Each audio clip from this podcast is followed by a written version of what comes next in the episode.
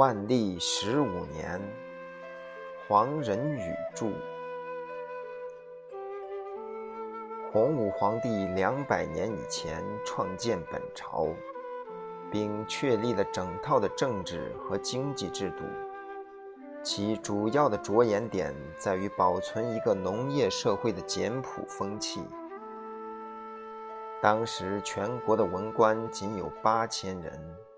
所有办理文牍和事务的技术人员称之为吏，和文官属于两个不同的阶层，如泾渭之分明。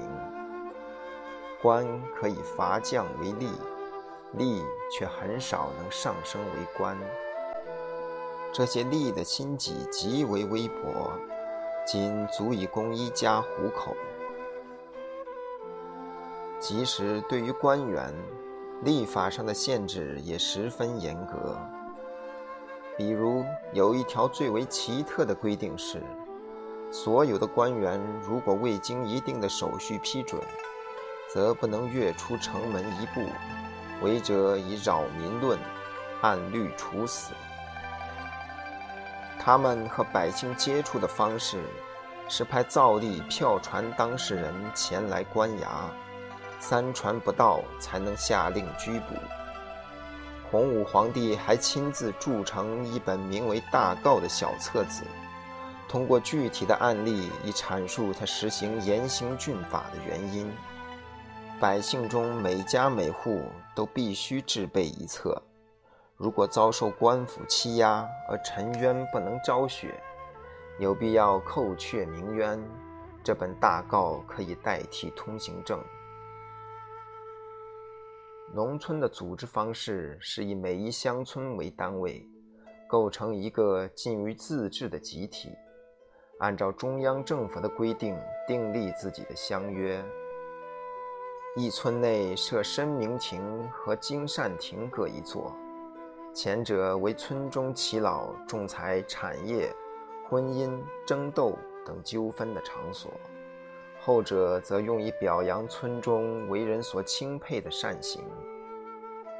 一年两度，在阴历的正月和十月，各村都要举行全体村民大宴，名曰乡饮。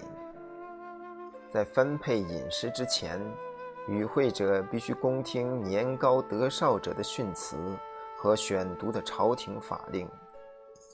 主持者在这一场合还要申斥行为不检的村民，如果此人既无悔改的决心，而又规避不道。那就要被大众称为顽民，并呈请政府把他充军到边疆。在为全国农村规划这样一张蓝图的同时，洪武皇帝又连兴大狱，打击官僚、近身、地方等高级人士，从朝廷的高级官员，直到民间的殷实富户，株连极广。据有的历史学家统计，因之丧生者有逾十万。没收了案犯的家产，并把其中的土地重新分配，加上建国以来大批的移民屯田开荒，就使全国成了一个以自耕农为基础的农业社会。一三九七年，据户部统计，全国仍能持有田产七百亩以上的地主。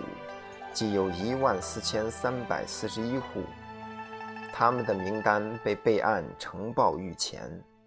洪武皇帝批准他们保持自己的产业，但同时加之以很多服役的业务，以使其家产不致无限的扩大。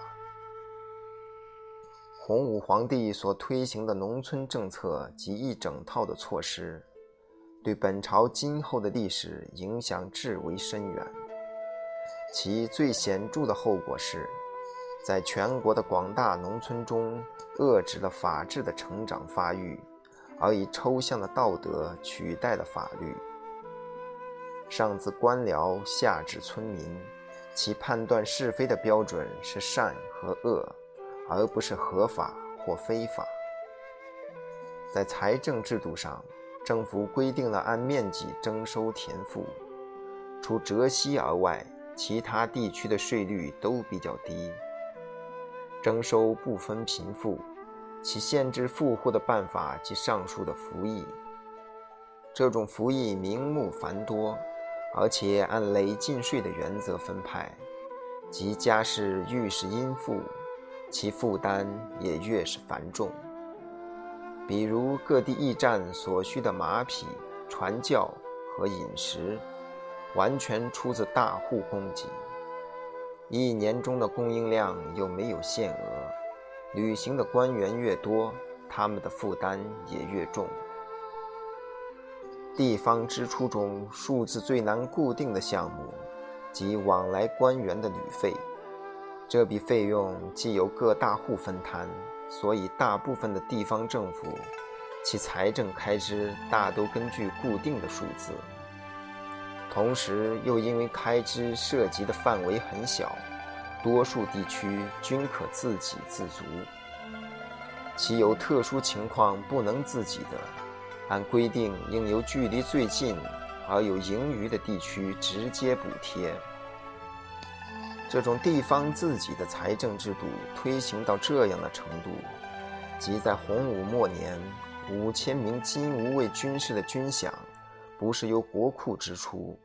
而是指定应天府内五千个纳税人，把他们应交的税米直接送到这五千名军士的家里。这种以盈补亏而不由上级机关总揽收支，以节约交通、通讯、部际、仓库管理等各项后勤支出的财政制度，贯彻于本朝的始终。全国满布着无数的短途运输线。缺乏统一的组织和管理，到后来税收以为实物折为现银。这种原始的方式也由于积重难返，而且中级机构又缺乏组织，而无法完全改变。显而易见，这种财政制度的弊病在于缺乏弹性，不能适应环境而调整。各府县的税率、税额长期桎梏，即便耕地的收获量有所增加，其利益也为业主和高利贷者分润，与国库则无所裨益。在传统经济中的主要成分农业的税收情形尚且如此，对视为末业的工商业，自然也是照此办理。造成这种财政经济上凝固化的主要原因，是为了维持文官制度的统一和协调。各个地方官既由根据洪武皇帝所制定的原则，以农村的简朴为行政的着眼点，那么少数文官想要刺激较为活跃的经济部门，例如商业，或者是将改革供应制度以总收专发。保持收入和支出的合理弹性，则势必在整个文官集团中另起炉灶，培养一批技术人员，其甄别、训练、管理、考核、升调，也都要和一般行政人员不同。这样势必演变而为两套不同的法令和两个不同的组织，而在事实上。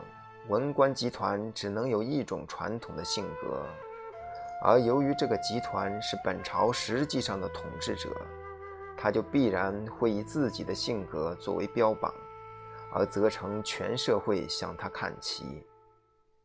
简朴本来是一种美德，然而在这种条件下提倡简朴，充其量也不外于是一种手段，意在是行政问题简化。以适应政府本身的低能。现在又回到海瑞，他把洪武皇帝所提倡的原则奉为金科玉律，不准民间制造奢侈品，诸如中镜凌云金、晚红洒金纸、斗糖斗禅、大定圣饼桌席等等，都在严禁之列。他一意重农，力追亡古，强调两汉立田孝弟并科之意，龙里相爱，为上意象，为民趋之，亦归本业，力反真纯。希冀以个人的力量领导社会恢复到历史上和理想中的单纯。但是他和洪武皇帝都没有想到，政府不用技术和经济的力量扶植民众，而单纯依靠政治上的压力和道德上的宣传，结果只能是事与愿违。政府的绝大部分收入出自农民，而在海瑞出任巡抚的时候，大部分农民又都深受高利贷的压迫和威胁。政府缺乏资金，农民无法从政府机构获得低利率的贷款。当时民间的借贷机构是当铺，贷款利率之高自不待言。即便是亲戚邻友的贷款，也绝不会温情脉脉地降低利率。既然如此，政府所规定的限制高利贷的条文，就只能是一纸空文。自洪武开国到海瑞出任巡抚，期间已历两百年，很多的变化已经在这两百年间发生。当年送达御前已被遗揽的一万四千多家富户，已经为新的富户所代替。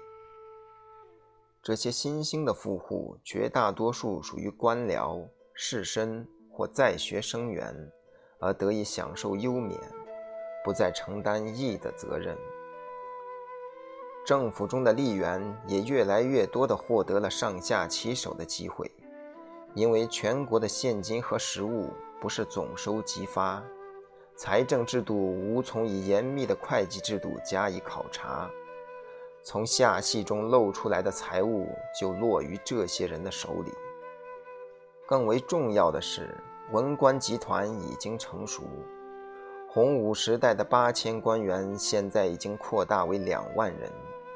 当年不准下乡的禁令早已废止，但事实上，他们也极少再有下乡的需要，因为很多的人对民生疾苦早已视而不见，而是更多的关心于保持职位以取得合法与非法的收入。然则，像大地主徐阶那样无限的扩充家产、巧取豪夺，则不能不与文官集团的整体利益发生冲突。他的所作所为也已经激起民愤，威胁了整个官僚政治。